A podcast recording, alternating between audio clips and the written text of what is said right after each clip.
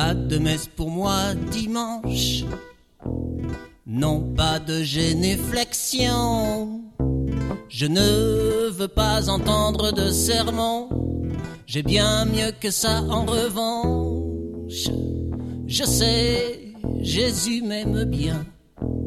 Malgré tout ce que je fais, je tombe à genoux le dimanche matin chez Mamselle marchande de.